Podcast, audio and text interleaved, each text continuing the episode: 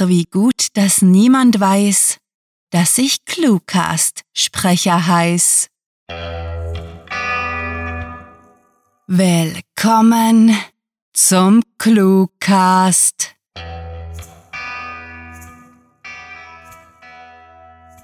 Vor langer Zeit waren wir sieben Jahre alt. Eine Dekade später feierten wir unschuldig und brav unseren 17. und dank dem Lauf der Zeit waren wir irgendwann nicht mehr so unschuldig, dafür älter. Bald schon zelebrieren wir eine neue Sieben, zum Glück ohne drei davor. Der Cluecast schreitet im Oktober in seine siebte Staffel. Aber bevor der Cluewriting Horrormonat mit der Sieben beginnt, wünschen wir euch noch ein letztes Mal in der Sechs. Viel Spaß mit der Kurzgeschichte.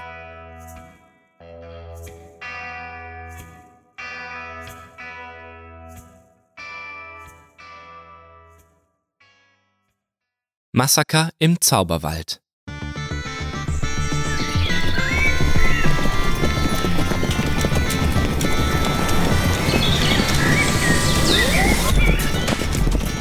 Stolz und aufrecht ritt der Prinz auf den Schultern seines treuen Minotaurus durch den dichten Zauberwald und sein blauer Mantel fiel weit über den Rücken des Fabelwesens herunter. Nur Mitglieder der Königsfamilie durften auf einem Minotaurus reiten, denn immerhin hatte dieses Wesen ein größeres Bewusstsein als ein Ackergaul. Die Bäume standen so dicht, dass der Prinz kaum den Himmel sehen konnte, und sie waren so riesig, dass sie nicht bis zum moosigen Boden reichten. Selten fiel ein verirrter Sonnenstrahl bis zu ihm durch, doch er bemerkte ihn fast nicht, genauso wenig wie das liebliche Vogelgezwitscher oder den Geruch der unzähligen Blüten, denn er war ganz und gar auf seine Mission konzentriert. Seit mehr als einem Jahrhundert hielten die Drachen Prinzessin Mirabelle nun in ihrer Burg gefangen und viele Ritter waren schon bei Rettungsmissionen im Wald verloren gegangen.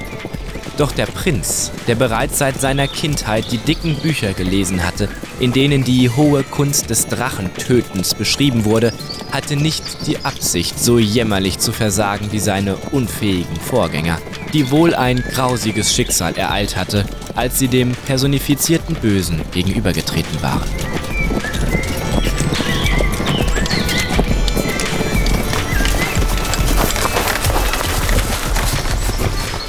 So, bis hier gehe ich, erklärte der Minotaurus, als er auf einer Lichtung anhielt, auf welcher der liebliche Duft von Thymian in der Luft lag.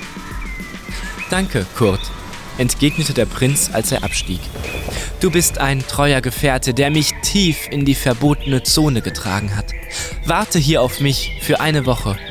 Und wenn ich bis dann nicht zurück bin, kehre heim. Der Minotaurus nickte und trottete zu einem Weiher, um einen Schluck zu trinken.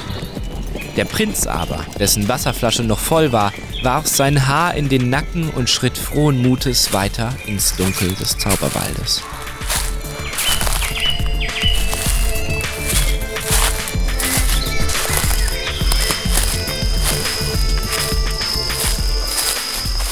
Auch wenn er am Tag seinen viel zu warmen und schweren königlichen Mantel verflucht hatte, jetzt in der Nacht schützte er ihn vor der Kälte und war eine willkommene Hilfe für die beschwerliche Reise. Der Prinz war den ganzen Tag durchmarschiert und hatte am Abend kurz gerastet, damit er nun im Schutz der Schwärze die gefürchtete Drachenburg erreichen würde. Jedes Kind wusste, dass Drachen in der Nacht nicht gut sahen und deshalb mit ihrem feurigen Atem viele Fackeln und Feuer anzündeten, ein Vorteil, den er sich gerne zunutze machen wollte. Gerade als sich der Prinz zu fragen begann, ob er noch auf dem richtigen Weg war, konnte er es sehen. Es war ein beunruhigendes und bedrohliches Rot, das sich durch die Bäume als diffuser Schimmer abzuzeichnen begann. Vorsichtig und angespannt schlich der Prinz weiter und immer weiter durch das Unterholz auf das Licht zu, stets darauf bedacht, kein Geräusch zu machen. Es musste das Lager der Drachen sein, der Ort, an dem sich das unglaublich Böse verschanzt hatte und jeden terrorisierte, der sich in die Tiefe des Zauberwaldes wagte.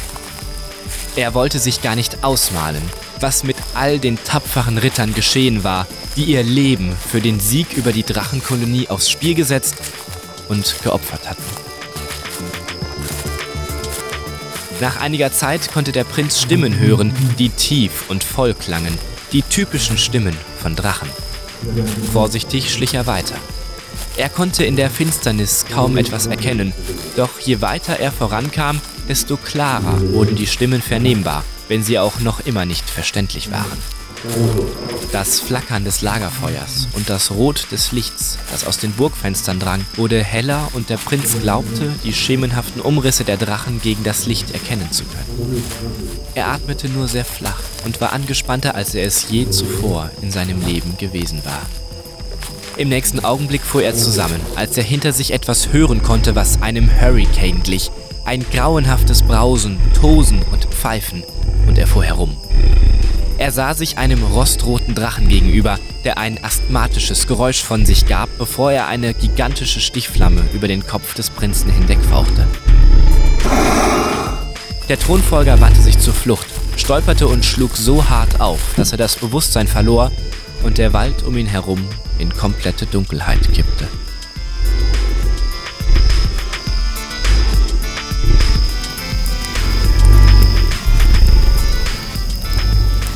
Als der Prinz aufwachte, konnte er vor sich ein warmes Flackern erkennen. Er sah alles wie durch einen Schleier und fühlte sich unglaublich ruhig und entspannt. Ein Gefühl, das in einigen Sekunden von einer bösen Vorahnung, von drohendem Ungemach abgelöst wurde.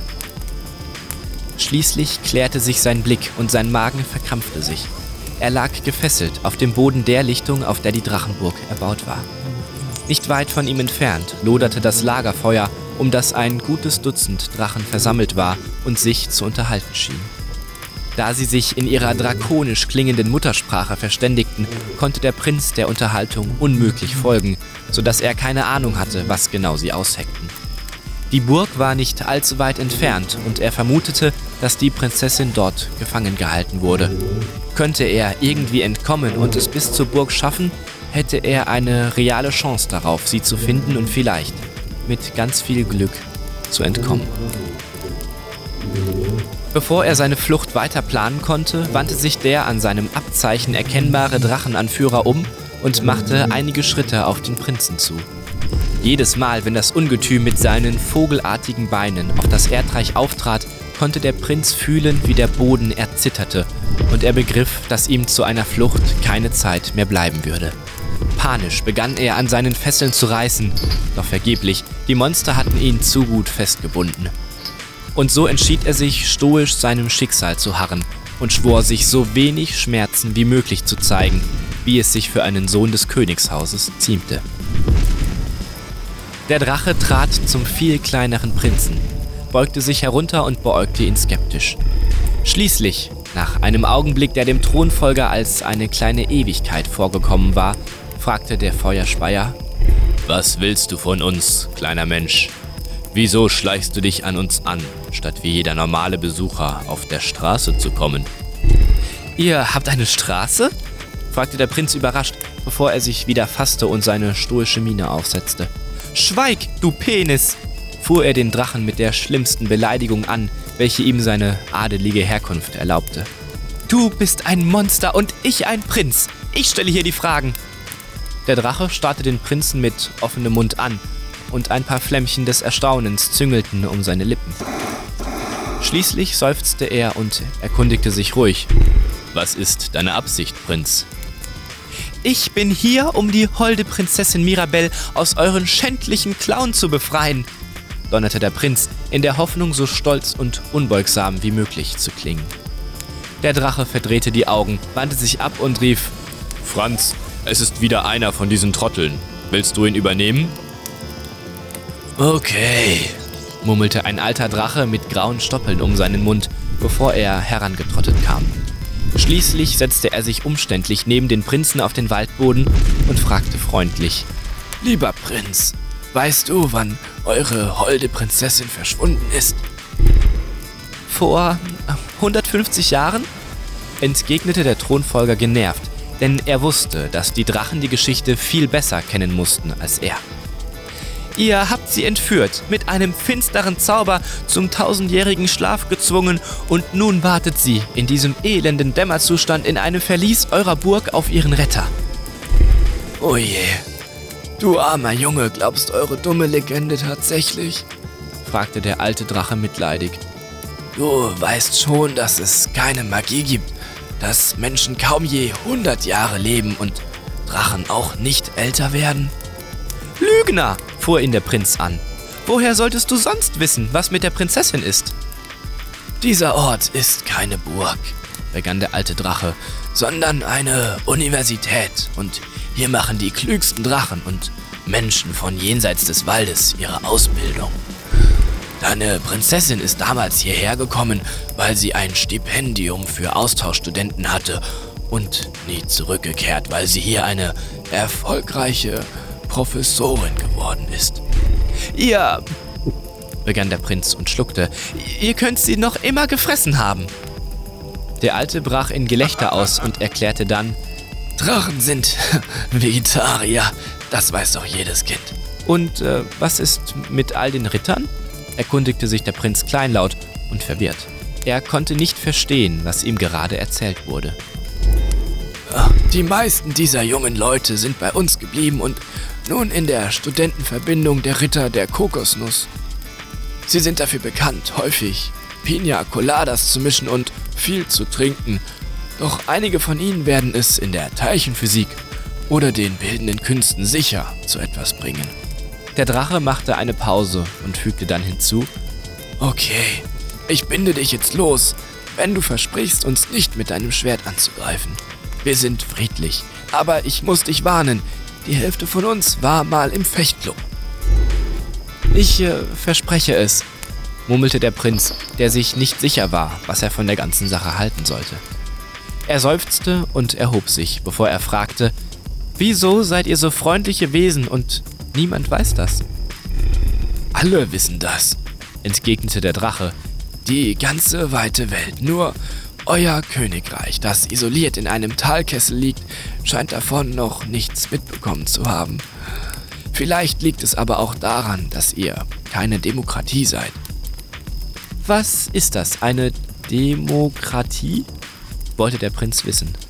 Und da endlich begriffen die Drachen, dass dieses kleine Grüppchen von Menschen, das sie immer wieder anzugreifen versuchte, nicht dumm war, sondern das Zeitalter der großen Aufklärung einfach verpasst hatte.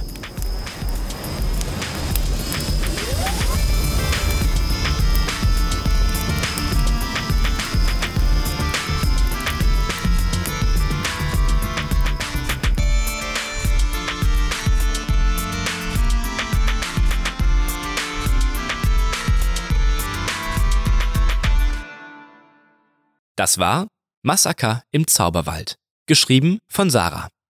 Für euch gelesen hat Chunky. Diese Kurzgeschichte spielte am vorgegebenen Setting Zauberwald und beinhaltete die Clues Penis, Minotaurus, Pina Colada, Rot und Hurricane. Wir werden älter. Da geht kein Zeitstrang dran vorbei. Aber hey, mit ClueWriting erscheinen die Kurzgeschichten und Podcast-Episoden rascher als die Fältchen. Eine Verjüngungskur kann in der Tat jeder gebrauchen, dessen Beitrag zum diesjährigen Literaturwettbewerb noch nicht bei uns in die Inbox getrudelt ist. Wer bis zum 30. September keine Kurzgeschichte zum Titel Schmerzlos einsendet, sieht alt aus. Also los, jugendliche Hast ist angesagt. Mit dem Alter soll man auch reifen, so berichtet man uns, und siehe da, genau das hat ClueWriting getan. Mit zweimal wöchentlich erscheinenden Stories hat die Entwicklung begonnen. Nach und nach kamen Gastbeiträge, Interviews und ja, der Cluecast dazu, dessen fantastische Sprecher unsere Kurzgeschichten verschönern, als wären sie eine magische Antifaltencreme.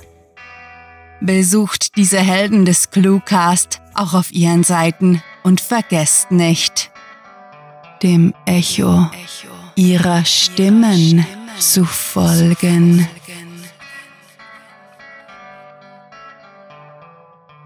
Moin, ich bin der Chunky, ich bin 19 Jahre alt und komme aus der schönen sonnigen Pfalz. Da ich total gerne lese und gerne spreche, habe ich das beides verbunden und ja, lese jetzt einfach vor was ich zum Beispiel hier im Cluecast mache, aber auch manchmal für kleinere Projekte auf meinem eigenen YouTube-Kanal. Wenn ihr mal vorbeischauen wollt, guckt am besten mal bei Twitter vorbei auf twitter.com slash videojunkie. Bis dann! Auf ewig jung bleibt ihr auf Twitter, Facebook, Google Plus und Tumblr. Zumindest so lange, bis ihr ein Selfie postet und die Wahrheit über euch preisgebt. Doch egal ob alt, jung oder schlichtweg unerziehbar, gemeinsam mit uns könnt ihr mit eurem inneren Kind und unseren E-Cards dem Schabernack frönen.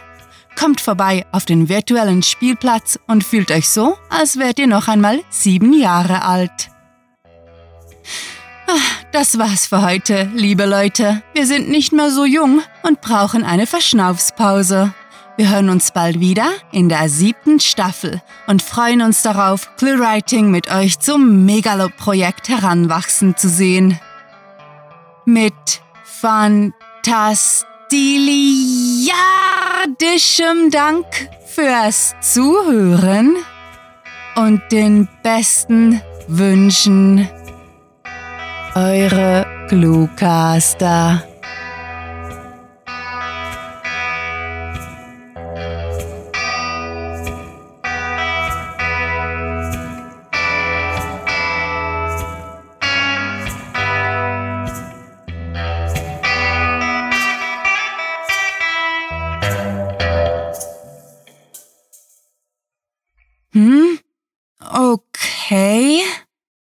Na dann.